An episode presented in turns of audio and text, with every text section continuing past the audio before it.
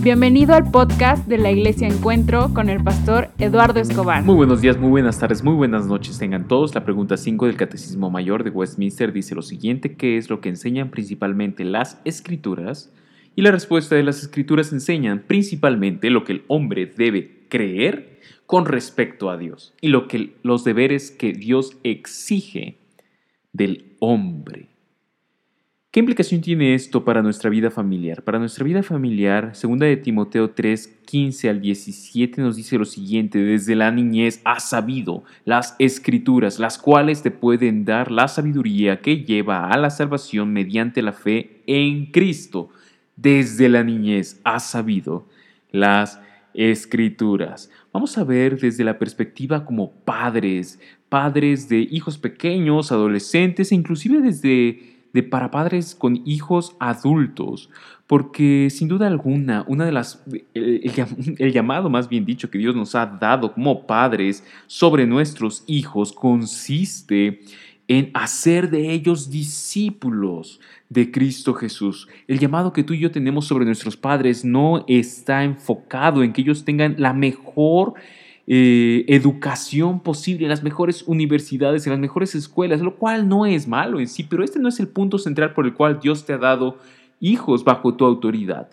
Tampoco se trata acerca de que tengan eh, habilidades excelentes y sobresalgan en base a sus habilidades como si su vida dependiera y su identidad dependiera y su aceptación dependiera de qué tan buenos son en, en hablar idiomas extranjeros, en sus habilidades deportivas o artísticas, en que se encuentren en los mejores, en las mejores calificaciones en su grado, que ganen competencias. Todo esto no es algo malo, no es algo pecaminoso en sí, pero no podemos enseñarles a nuestros hijos a través de nuestro comportamiento énfasis e importancia que le damos a estas cosas que su vida depende de ellos, que son salvos por sus méritos.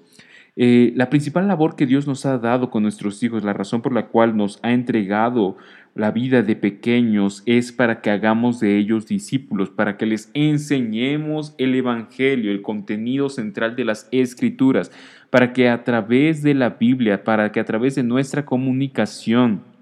verbal y nuestro, nuestro estilo de vida les modelemos lo que significa ser pecadores salvados por gracia.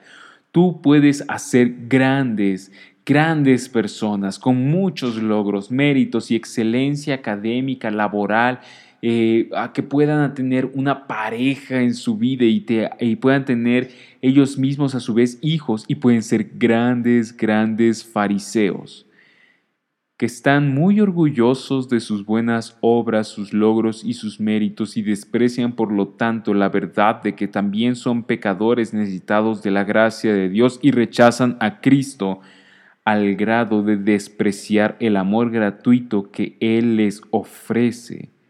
Tristemente, muchas veces vemos el mal comportamiento de nuestros hijos solo como un impedimento al establecimiento de mi propio reino, un impedimento a eh, que mi imagen, a, mi idolatría sobre mi propia imagen, un impedimento a la idolatría sobre el dinero, un impedimento a la idolatría sobre mi comodidad. Y entonces vemos el mal comportamiento de nuestros hijos no como algo pecaminoso, sino como algo inconveniente a mi corazón.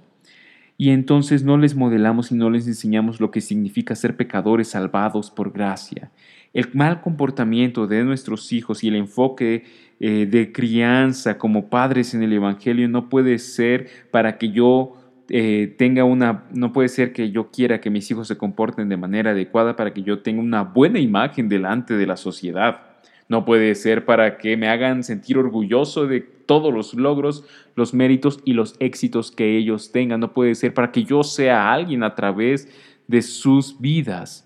No puede ser para salvarme, para promoverme, para proveerme una imagen.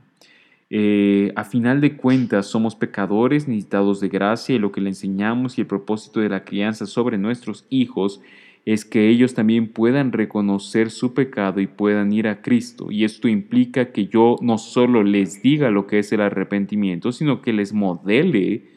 lo que significa ser un pecador que se arrepiente. El reconocimiento de mi pecado públicamente en el nivel que sea adecuado eh, para recibir perdón de parte de Dios, perdón de mi familia, eh, es el mejor, es la mejor clase que ellos pueden recibir sobre el arrepentimiento y yo abrazar la fe, la confianza, en la certeza, en la gracia, la misericordia, el amor, el perdón, la aceptación de Cristo es la mejor clase que le puedo dar sobre lo que es la fe. Y entonces nos damos cuenta que son las escrituras, aquellas que nos proveen el contenido suficiente, adecuado y más apto para la crianza de nuestros hijos. Esto es lo central. Todo lo demás tiene fecha de caducidad, pero que podamos decir, que, que se pueda decir de nuestros hijos, como se dice de Timoteo desde la niñez, has sabido las sagradas escrituras, las cuales te pueden dar la sabiduría que lleva a la salvación mediante la fe en Cristo Jesús. La Biblia nos ayuda a que nuestros hijos no sean solamente fariseos que tienen mucho conocimiento y orgullo religioso, sino que puedan reconocer que son pecadores necesitados de gracia y puedan ir a Cristo para recibir lo que necesitan en Él.